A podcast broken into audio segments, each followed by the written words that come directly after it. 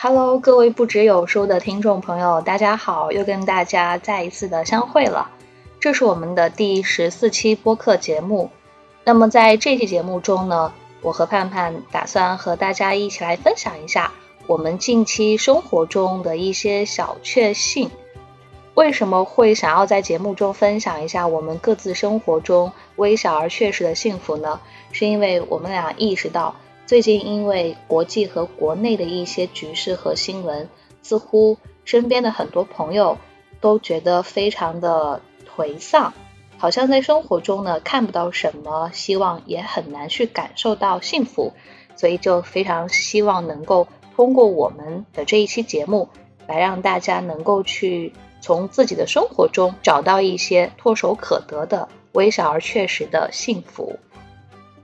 好，那在正式分享我们生活中的小确幸之前呢，还是要给大家先来介绍一下“小确幸”这个词。这个词呢，其实是来源于日本作家村上春树的随笔集，由翻译家林少华直译而进入的现代词语。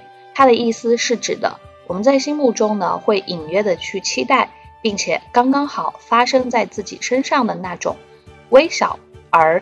确确实实的幸福与满足的一些小事情，所以听众朋友们应该能够感受得到，小确幸它都是我们在现实生活中能够去感知到、能够看到的一些非常琐碎的、细小的，看起来好像平平无奇，但实际上非常可爱、非常轻松的一些事情。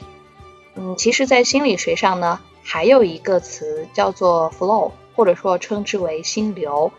那从心理学上来看，当我们活在当下，进入一种忘我的状态的时候，我们也能够去感受到真切的、细微的幸福与满足感。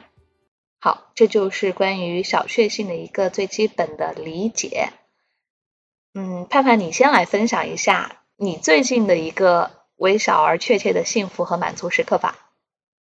最近让我觉得生活中的一些小美好，应该是昨天，我一直在多爪鱼，它是一个程序，也是一个软件，在上面可以去买二手书嘛，我就买了很多二手书。我看了之后呢，部分书籍它是可以留下的，但是有一些书籍呢是不那么好，所以我就想把它处理掉，以后带也不好带嘛。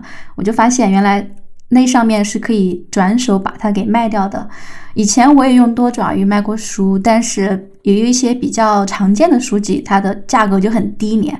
比如，好像我在上面卖过那个《简爱》，因为初二要读，初三要读这本书嘛。读完了之后我去卖，结果它的价格好像只有几毛钱，好便宜呀！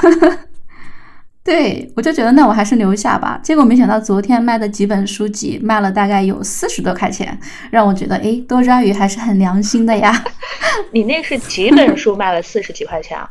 六本，哦，那的确在二手平台六本书能够卖出四十块，还不错了。对，对对对，所以有这个需要的朋友们可以在多抓鱼试一下哦。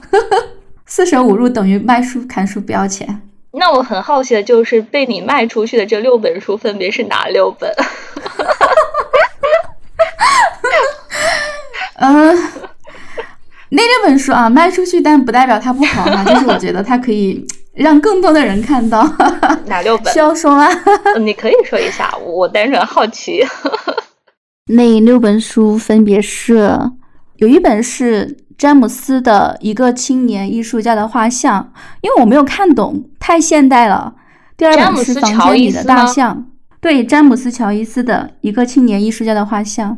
第二本是房间里的大象。第三本是亨利·詹姆斯的《罗斯在拧紧》这本书呢，是我最近我觉得它可以一读的啊，因为它具有小说的很多要素，非常引人入胜。因为我看到你也有自己独立的小宇宙的播客平台嘛，你在前几期的节目中就分享了读这一本书的阅读心得和体会，然后我也去收听了，因为我也很久没有读这种酣畅淋漓的小说了。所以我有被你的这个分享种草到，在这里也要，那我很开心，在这里也要给盼盼独立的这个播客打一个广告，叫做既定时空。对，既定时空完全是读书的，嗯，大家可以去关注。好，谢谢你。还有嘞，还有另外几本嘞。还有的三本书，有一本是社会社会纪实的，叫《手机废人》。为了警醒一下我自己，手机废人谁写的？石川节贵，对对，日本的，在研究手机对于人们生活的一种影响嘛。还有一本是复旦的张新颖教授的《九个人》，它是有关于黄永玉啊啊的一些我们的文化名流的一些记录采访吧，还蛮有意思的。这本书还蛮有意思的。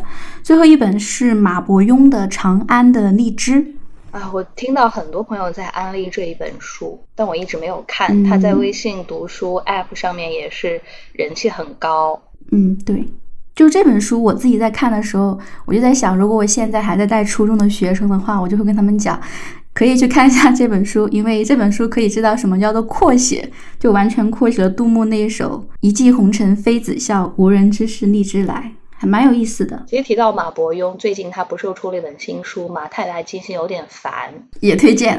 你也看了是吧？我今天有个有个同事，他刚好跟我说，哎，这本书还蛮有意思的。嗯，对，是蛮有意思的。我下一期做的那个播客就是这本书。你不是说卖出这六本书赚到了四十块吗？我一般啊，如果去转手什么物品，或者是说我刮刮乐中奖了，有一笔意外之财，我可能就会非常认真想要去打算怎么去把它花掉。你有没有想过？你有没有这种时候？有没有这种习惯？有这种习惯，我就觉得好像哎，怎么有一笔意外横财，是吧？这个的确是一种小确幸啊。我也是一直在关注多爪鱼，但是我好像还没有下单过，因为它里面有一些。二手书不是很便宜，就觉得我都已经在买二手书了，你怎么价格好像还没有打到五折及以下？我觉得我没有赚到，所以我都一直没有下单。我最开始接触它的时候，它还是一个小程序，那个时候还挺良心的。现在可能是它名气渐大了，把我们消费者不放在眼里了。我看它好像除了去转卖一些二手书提供平台之外。它还可以在线上去卖一些旧物，包括衣服啊、服饰啊、手机啊、电子产品这一些。嗯，是。好了，我们不说那么多多爪鱼了，他也没给我们广告费。对，那丽云最近有什么小确幸的时刻吗？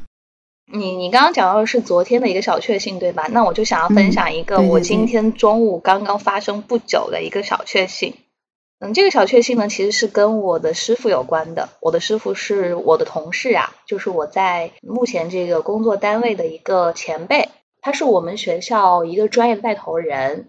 然后我成为他的徒弟之后，我有时候也会在他的要求之下，当然可能用要求这个词语不是特别恰当啊，在他的安排和鼓励之下去承接一些。他那个专业下面的一些没有那么复杂的课程的教学任务，刚好这一学期他就给我安排了一一门相应的课程。这门课程呢，跟我自己比较擅长的写作相关的领域是有一定的关联度的，叫做文案撰写课程。这门课程中有一个非常重要的教学任务是学生要完成毕业设计。毕业设计呢，是他们在毕业之前必须要完成的一个五千字的作业。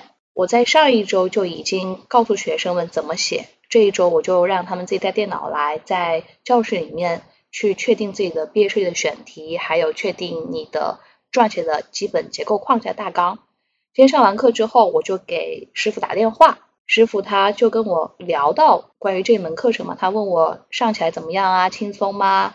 然后呢，他就说，哎，目前呢，与酒店管理专业相关的文案撰写这一门课程的教材还不是很多。既然你自己觉得上起来不是那么大的压力，跟你的这个专业还是有一定的关联度，你要不跟我一起来合作编写一本关于这个课程的教材怎么样？我听了一下，我觉得好像还蛮可行的。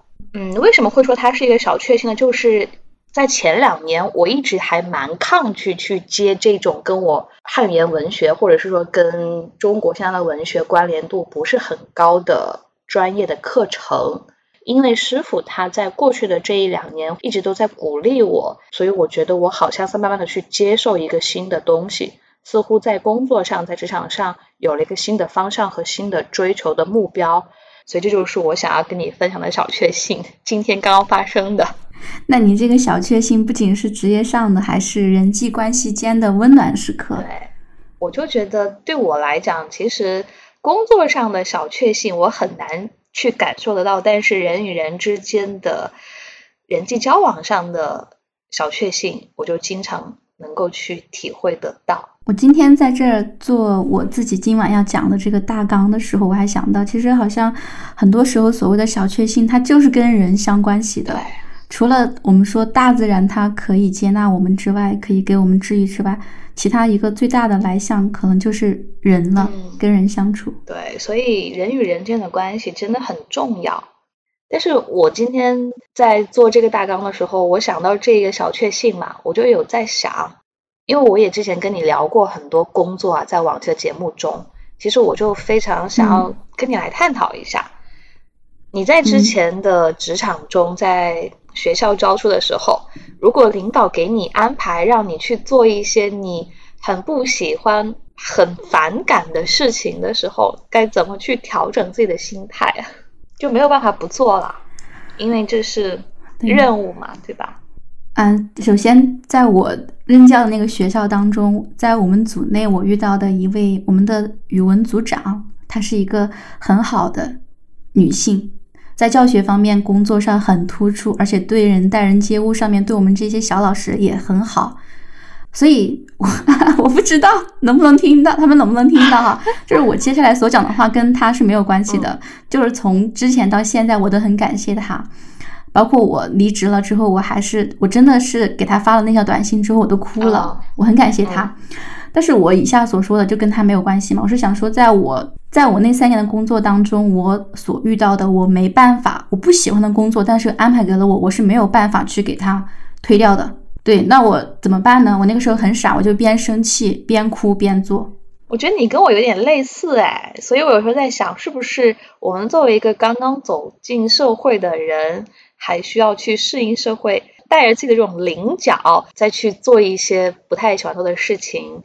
当下其实自己蛮痛苦的，但是好像这种时刻多了，就有一点被磨平了棱角的感觉，就慢慢的变得麻木了。我有点这样啊，我不晓得你会不会这样，我就是有点这样。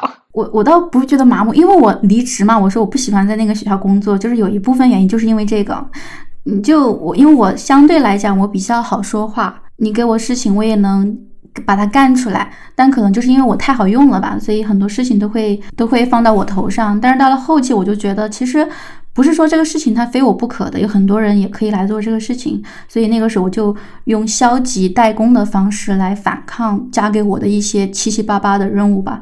所以到了后期要稍微好一点，但我依旧想从那种环境中脱离出来，然后就决定不在那里工作了嘛。嗯，但我这里想要说的一个话题就是，我那个时候虽然需要去写一些宣传稿呀，写一些什么什么东西，我很觉得很难过。但让我觉得能够稍微消解掉我的抵触情绪的，就是来自于我的同事跟学生，特别是学生，就是我会写每一次我们年级的任何稿子。有一次，那个学生就过来跟我讲说：“ 老师，老师，我妈妈说你写的稿子一看就是你的，跟其他人完全不一样，你好有文采哦！” 哇，这是来自于学生以及学生家长的充分的肯定，对于每一位认真教书的老师来讲，都是莫大的认可。这才是我们真正所需要的认可。对对对。而且那个时候我会假公济私，怎么说？写宣传写宣传稿的时候不是要放照片吗？明白了，明白了，就会放上你们班孩子的照片。对，然后学生就跟我讲说，对，他说杨老师，杨老师，妈妈说你每次是你写稿子就要放好多我们的照片啊。我说对呀，不放你们放谁呢？学生肯定也超开心的。就是说到底还是人与人之间的互动嘛，挺让人觉得开心的。那既然说到人与人之间的互动会让我们产生非常多的小确幸，那你刚刚讲到的是在多爪鱼上面赚钱的小确幸，那就接着来分享一下跟其他人的小确幸吧。其他人的话，我就想，我最近不是在学会了自行车吗？我在小区里面学，然后每天下午大概就四五点左右吧，我就在我们旁边的那个公路上学，小区里面的。我刚开始学的时候，因为我现在已经很大了嘛，又学自行车，在北方感觉好像是人人都会骑自行车。前两天我都根本就上不去那个车的，一上就倒，一上就倒，我还觉得挺丢脸的呢。我 那么大一个人在那里学自行车，结果到了三天四天的时候，每天下午都有一些老爷爷他们外放手机在那里散步嘛。但他也没有打扰别人啊。就有一天，有个老爷爷，他看我在那儿学车，已经学了两三天，还是不太上路，他就开始在那里给我指导，说怎么怎么样。当时虽然觉得还是挺不好意思的，但就那一刻会觉得他们还是挺善意的，在关心我，没有说要怎么样。然后到我后期慢慢的能够上路了，我就开始去前面那个稍微平坦一点的地方骑。然后有一天，我从那边。骑过之后，我就一直左歪右倒的上不去，我就一边骑一边说啊啊啊啊！然后对面过来了三四个、四五个，可能是五六十七十岁左右的奶奶吧，他们就看着我在啊啊啊，他们嘴里巴里面也模仿，哎哎哎哎哎，然后 然后那天太阳也挺好的，旁边又是几棵大树，也有影子掉在地上，那一刻让我觉得就。让我想到了我家里面的爷爷奶奶，我在想，要是他们看到我骑车的话，可能也会这样吧。就是让我觉得学自行车这个事情好像也没有那么枯燥了。就是有从老人们身上感受到他们对于你慈爱的关心吧。就以后我想起在这个地方的一段经历的话，可能也不是每天在这里看云看大海，也有一些很可爱的山东人。虽然我听不懂他们讲话。学山东话很难吗？嗯，他们这边本土的特别本地的山东话我不太能听懂哎，口音很重，有一部分。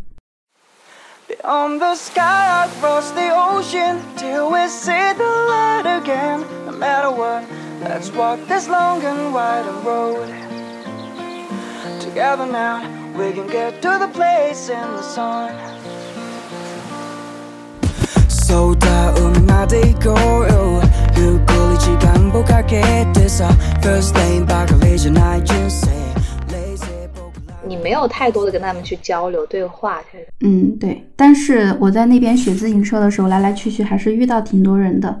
包括我现在隔了两天，我就会去小卖部买东西嘛。骑单车去是吧？小卖部的，对，小卖部的售货员有两三个嘛，他们也会问我说要在这儿待多久，我就说待多久。然后那天我去买菜的时候，那个。奶奶就跟我讲，她说那个旁边的樱花湖有天鹅来了，你要去看一下嘛。然后我就觉得，哎，还挺开心的。那我什么时候去看一下？包括我现在骑车，平路跟下坡都没有问题，但是上坡就完全不行。而那个大门口呢，它有那个门禁嘛，来来往往的车还挺多的，所以每次买了东西之后，我上坡的时候，上坡起步还挺难的。就每一次那个门卫大叔一看到我来了，就把两边那个杆子抬起来，让我过去。对，然后前天吧，我去装了很多东西往回走，那个篮子就有点偏，我不好把握平衡，我就推着车从那儿过去。那个我就跟他说谢谢你嘛，因为我去的时候他把那个杆子给我抬起来了，我就回去的时候我就说谢谢你。然后那个大叔他说还是不行啊，我说嗯，好善良，好热心，对。就是交往也不是说深跟浅怎么样，但至少让我觉得说，在这种跟他们的交往当中，让这个地方就不再仅仅只是一个来这里找失意的一个地方吧。以后回想起来，应该还觉得蛮开心的。你刚刚讲到的是不怎么熟悉的，可以说是陌生人之间的小确幸了，对不对？嗯，对对对，就让我想到，我上一周也收到了一个陌生人的礼物。嗯，这个陌生人是谁呢？是我在线上交到的一个网友啦，应该是国庆前吧，遇到了这个网友，呃，我们俩就有来有回，有一搭没一搭的闲聊，我们都没有聊非常多很现实的东西，很物质的东西，都是一些电影啊、电视啊、书籍啊，或者是一些生活中的有意思的时刻吧。国庆前呢，就去长沙的烈士公园玩了。玩的时候呢，朋友就给我拍了一些照片嘛。回来之后，我就发了一张看不到我自己正脸，就只能看到我侧脸的照片发给他了。上周呢，他就给我发来了以我那张照片设计的一个简笔画的卡通人物。我当时收到的时候我还蛮开心的，因为他是学学这个设计的，所以对他来讲可能不是那么那么难的一件事情。不过对我而言，我觉得就说明，哎，他还是把我当做朋友的吧。我就觉得啊，你想要去表达一种心意的时候，即使是隔着屏幕，其实都没有见过面，你也可以通过各种各样的方式来去表达的。嗯，对，这绝对是一个小确幸。对，而且我那天非常开心，我当时就立刻保存了下来，然后发了朋友圈。我就是那种，就是很能够从生活中去感受到一些小确幸，并且我会想要尝试着将它以各种方式给保存记录下来的人。嗯，因为为什么会这么说呢？就是因为我之前有看过一些心理学相关的研究，就有一本书。它里面有提到，当然这个书也是一个心理咨询师他所写的。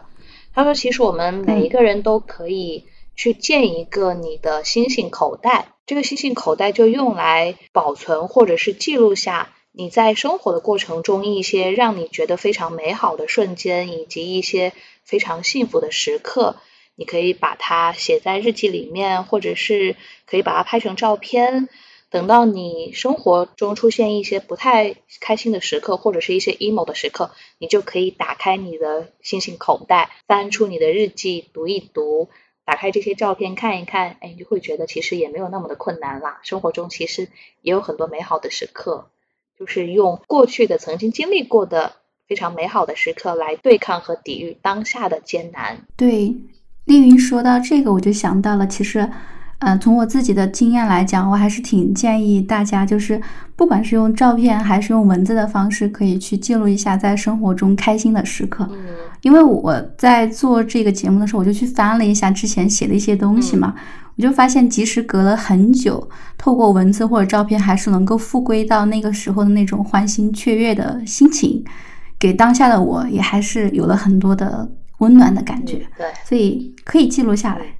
而且我除了刚才所提到的通过日记啊，通过图片啊，我现在有了一个新的想法，就我从前几天开始，我就在公众号上面更一些文字嘛。可能这个文字不像我以前会写的非常长，两三千字，我可能嗯每天保持日更的文字只有一千字左右，只是作为我自己的一个记录。当然，与此同时呢，也作为我的一个练笔吧，所以我就在努力的 保持这种日更的习惯吧。很好，对，我们都要留住这一些让我们觉得非常美好的瞬间和时刻，不管你以什么样的方式，我觉得都是可以的。嗯，刚刚丽云说到日更自己的公众号嘛，其实它是用文字跟照片的方式去记录下当天的一些美好的时刻，自己的想法。我就想到了，就除了我自己啊，我会用记录的方式把自己的负面情绪排遣掉，去记录一些美好时刻之外，还有一个方法，就是当我觉得很难过的时候，我也会会去翻一些特定的书籍，就某一些书籍，它可能对任何时刻的我来讲，我都愿意把它打开，然后以此让我恢复一点点力量。啊，所以有点像在介绍书籍啊，但我确实是最近啊，自从我工作辞掉之后，我在看书。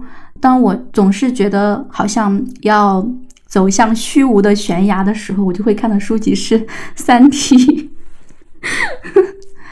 哎呀，我作为一个翻开了两三次，但是始终没有看下去的人，我有点羞愧啊。没有什么呀，这个没有什么，就有的书可能就看得进去啊，或者说当下也看不进去，也没有关系，不要强求自己。嗯，为什么呢？为什么是《三体》呢？其实这个问题我也想过很多，就是为什么我当我觉得很难过、孤独或者说很虚无的时候，我就会我就会翻开《三体》。嗯，啊，我自己在想这个问题的时候，我就想，第一可能是我们总是会被一些英雄主义的情节打动嘛。啊，《三体》它的主要故事呢是写人类被外星人入侵，然后地球上的人就开始自救嘛，去反抗外星文明的入侵。那么在这个过程当中呢，其实它还是稍微有一点那么个人英雄主义的色彩啊。里面的一些人物，比如说罗辑啊、张北海、云天明、陈星这些人物，就是他们那种会用自己的生命去谋求人类以后的文明的延续。它其实含有一种很悲壮的意味。那么在这个过程当中，除了就是他们这种献身的精神让我觉得他们很伟大，好像也感召了我之外，另外一个点也在于，嗯，在《三体》之前，好像我们国内的文学大部分都是在写现实的生活，就算是笔法稍微现代一点，我们的技巧稍微魔幻一点，但写的还是在地上的事情。但《三体》这本书，它就好像第一次让我们的目光从地上转移到了太空当中。那在整个宇宙当中，人的存在其实是非常渺小的，而且也是诞生于一次绝无仅有的偶然。这其实是真相，它就让我们觉得说，虽然人的生命是偶然，我们很容易就破碎掉，但是人有思想，有记忆，我们的思想跟记忆，它可以超脱于地球的引力啊，所以让我们整个的存在就变得好像有了希望。包括我在看这本书，以及我在整理自己的想法的时候，我还想到了说，以前读那个苏轼的《赤壁赋》嘛，它里面就说到：“既浮游于天地，渺沧海之一粟，哀吾生之须臾，羡长江之无穷。”其实我读了这本书的感觉，其实跟苏轼的这几句话还挺相似的。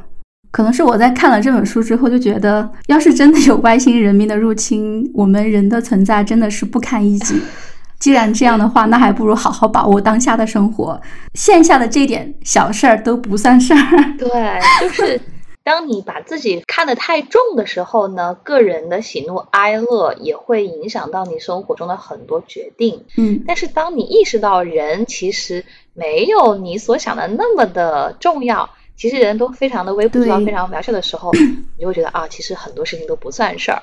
对我们都不是地球的中心，甚至不是宇宙的中心，没有那么多事情是非如此不可的。所以放过自己一点，可能活下来就会很轻松了。我其实已经深谙此理了，所以我有时候其实还蛮心安理得的去享受生活的。就对于我来讲，痛苦很多时候都是短暂的。嗯，可能也是因为在以往的成长过程中有经历过比目前或者是现阶段的痛苦更大的痛苦，那种痛苦的时刻我都经历过了，所以当下的很多事情我都觉得无所谓了。但具体过往那个痛苦时刻是什么，我就不说了。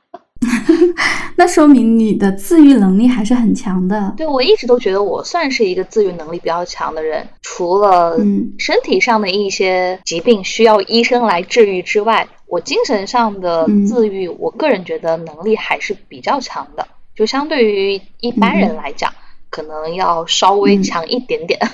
你刚刚讲到一句话，你说。人的思想、人的记忆可以超越地心引力，就这句话怎么来去理解呢？我觉得好像也就是要去表达，其实人的思想和记忆其实很重要的，对不对？对，很重要。我一直都觉得，其实人的记忆是很重要的一件事情。为什么会这么说呢？这就不得不提到我想要跟你在下一期节目中聊到的关于阿尔兹海默症以及认知障碍的事情了。嗯，我外婆她是阿尔兹海默症患者嘛。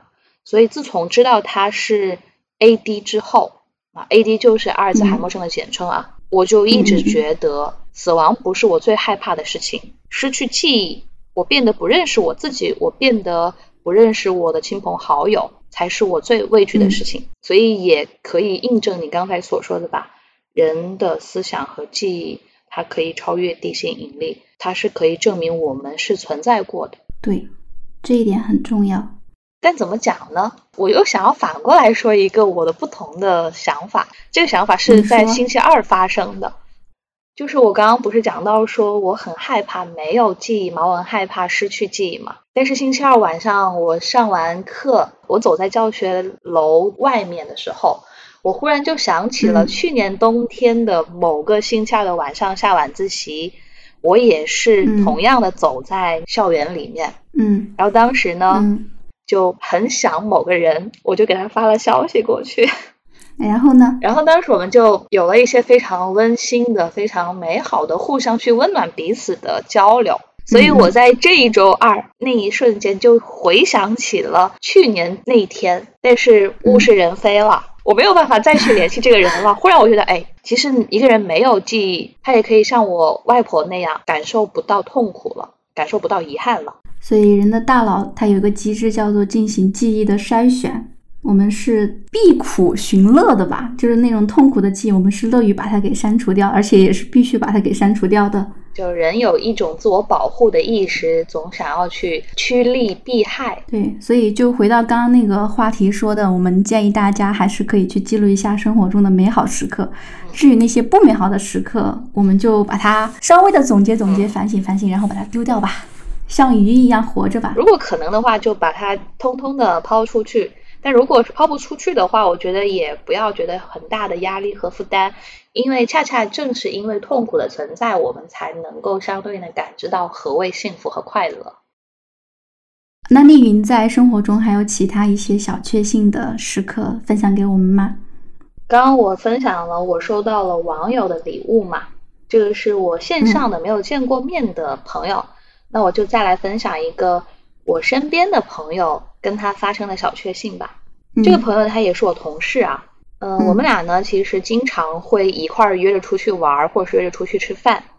国庆之后，也就是上一周星期五，我们俩就约着去吃了烤肉。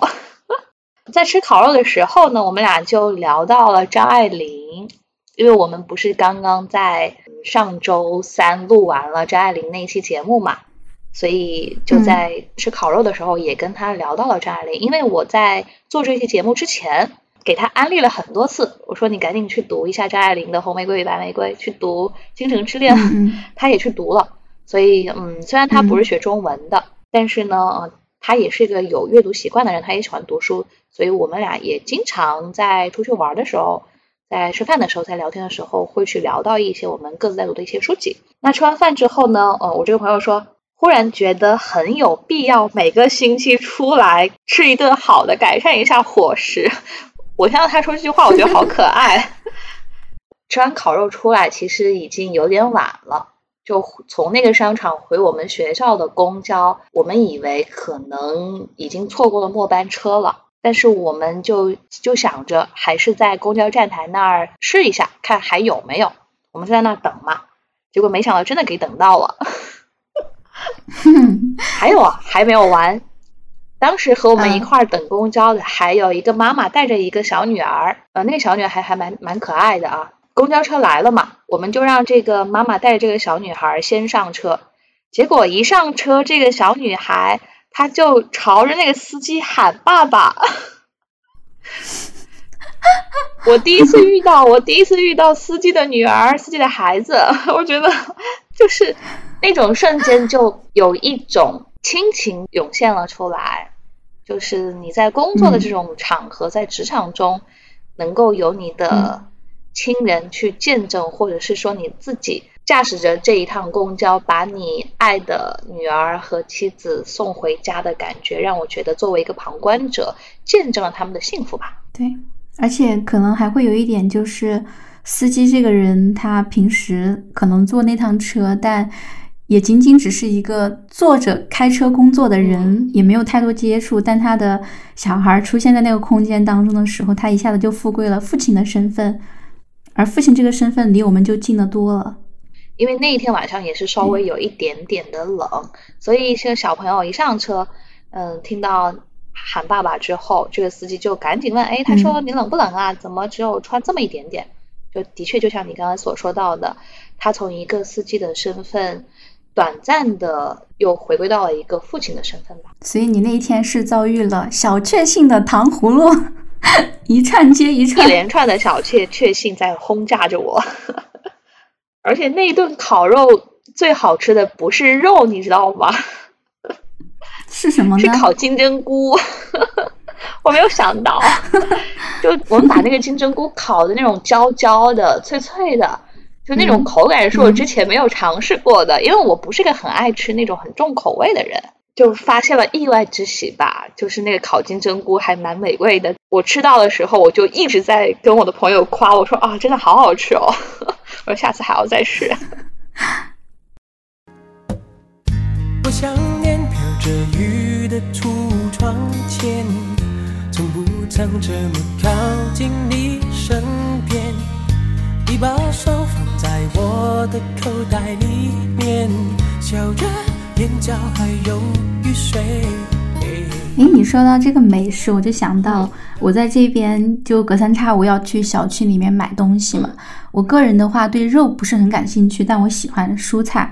就我在那个货架上，如果看到那个蔬菜青翠欲滴的话，我就会不自觉的就会似乎能够闻到它吃进我嘴里的那种口感、触感，以及可能闻到的一些味道，它会让我觉得很放松。啊，所以网上很多人会说，当你觉得不开心的话，去逛菜市场吧，它能给你抚慰。嗯，我个人也深有感触。除了逛菜市场之外，我还喜欢逛超市。嗯嗯嗯，对，超市也是一个这样的地方。对我可能不会买太多东西，但是我从那个货架上过去，我就觉得哎，有一种被填满的感觉。我不知道 怎么来形容，为什么会有这个原因啊？嗯，是因为。五花八门，多种类吗？可能是所谓的生活气吧。因为我是一个在生活中不太善于去做一些家务或者是去做饭的人，但是当我推着那些购物车，好像在为我的生活去选购一些物品的时候，嗯，就有一种我在认真生活的感觉吧。嗯，对，这个确实也有。那我就想要问一下你了。嗯，你从四川搬到一个沿海的城市生活了有这么久了啊，在当地有没有吃到比较好吃的美食啊？有没有你很爱的食物？我最近的话，我很爱的食物就是我们隔壁大概有三四公里的一个地方的肉夹馍。到了山东吃的还是陕西的美食。你知道这个，我忽然想到一点，你知道是什么吗？是什么？你记不记得我们俩？应该是一九年的冬天，我们俩在五道口吃那个驴肉火烧。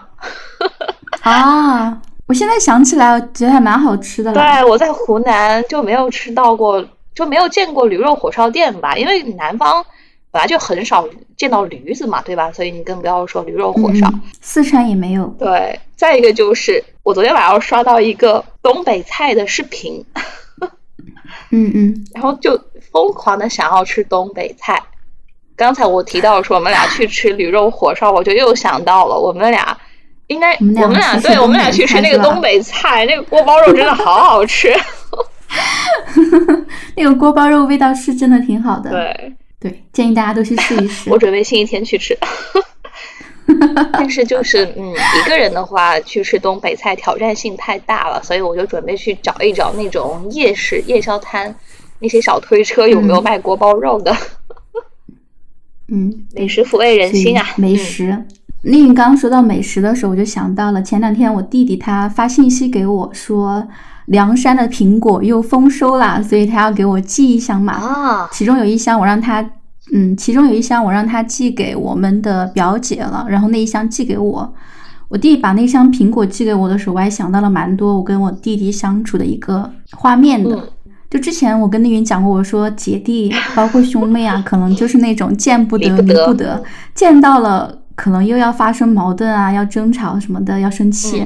但分开了之后，确实又会相互的挂念，相互的担心。有什么好的东西也会想要分享给。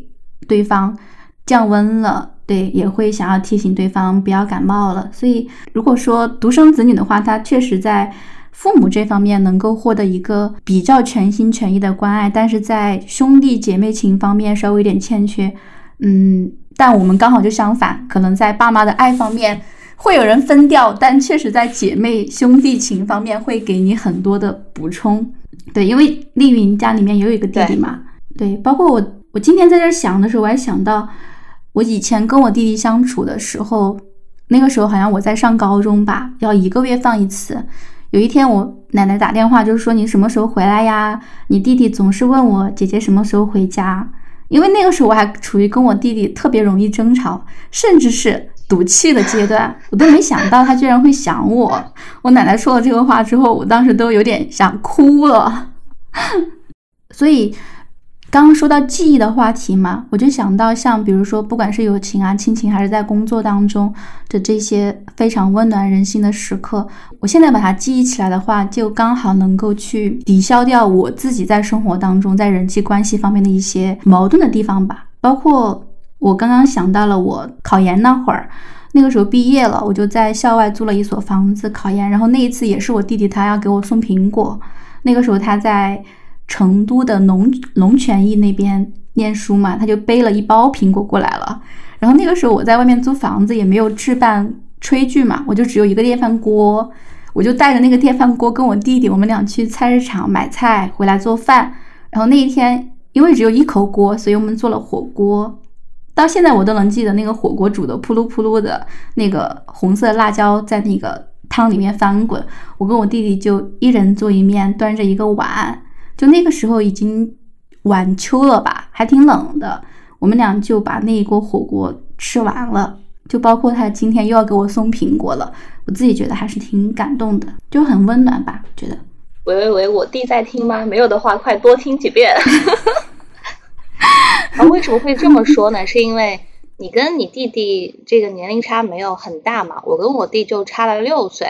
我读初中的时候，他还在读幼儿园和小学，所以到目前为止都是我对他的关心和付出要多于他对我的关心和付出吧。但不是说我我非常的在意这一点。嗯，在这里也是要就是夸一下我弟弟吧，也不能说夸啦，就是要表达一下对他的感谢吧。就是我们播客节目做出来之后。我当时就在家里面，刚好是暑假嘛，就跟他说：“我说，我说快，我把链接发给你，你发动一下你班长的能力，把我们的链接分享到你们班群里面去，让你们班长。”真的，我是这么说的。我说你让你们班每一个人给我们点赞、关注、收藏。然后我就说保证完成任务。要给弟弟广告费啊！然后每一次做完节目之后，在家里的时候，我都会说：“说我没有跟上，你快去给我点赞。” 当然，这也是因为我小时候真的也很关心他，很爱他。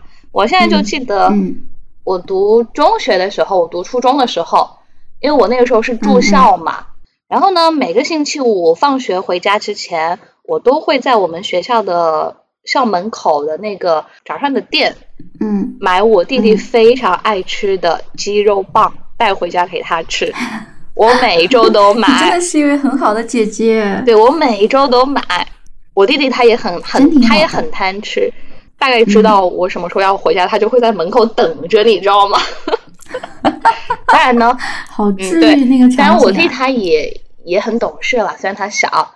就嗯，那一周妈妈买了，妈妈买了什么好吃的，他也不会说一个人全部知道，他会剩一些给我吃，嗯，也会留下来。嗯，就像你所说的，有兄弟姐妹的非独生子女，在父母的关心、关爱、照顾那儿少了这种专一性、独宠的爱，但是呢，在兄弟姐妹的关系上有得到很好的补充，嗯。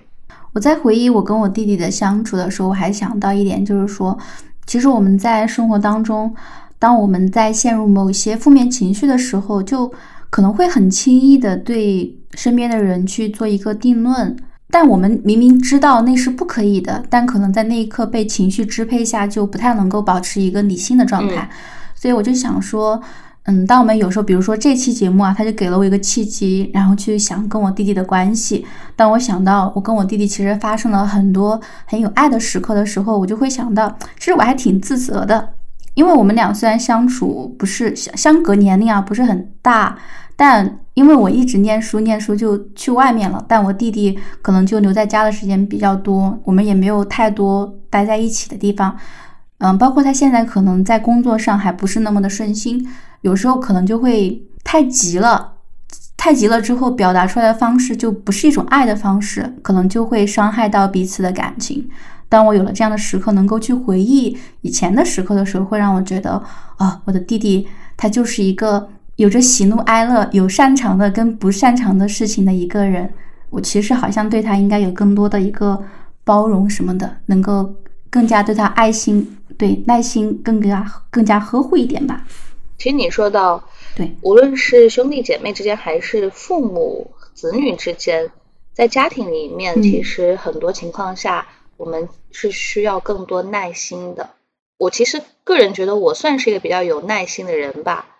其实我的这种耐心来自于哪里呢？我就觉得，可能还是来自于我爸和我妈吧。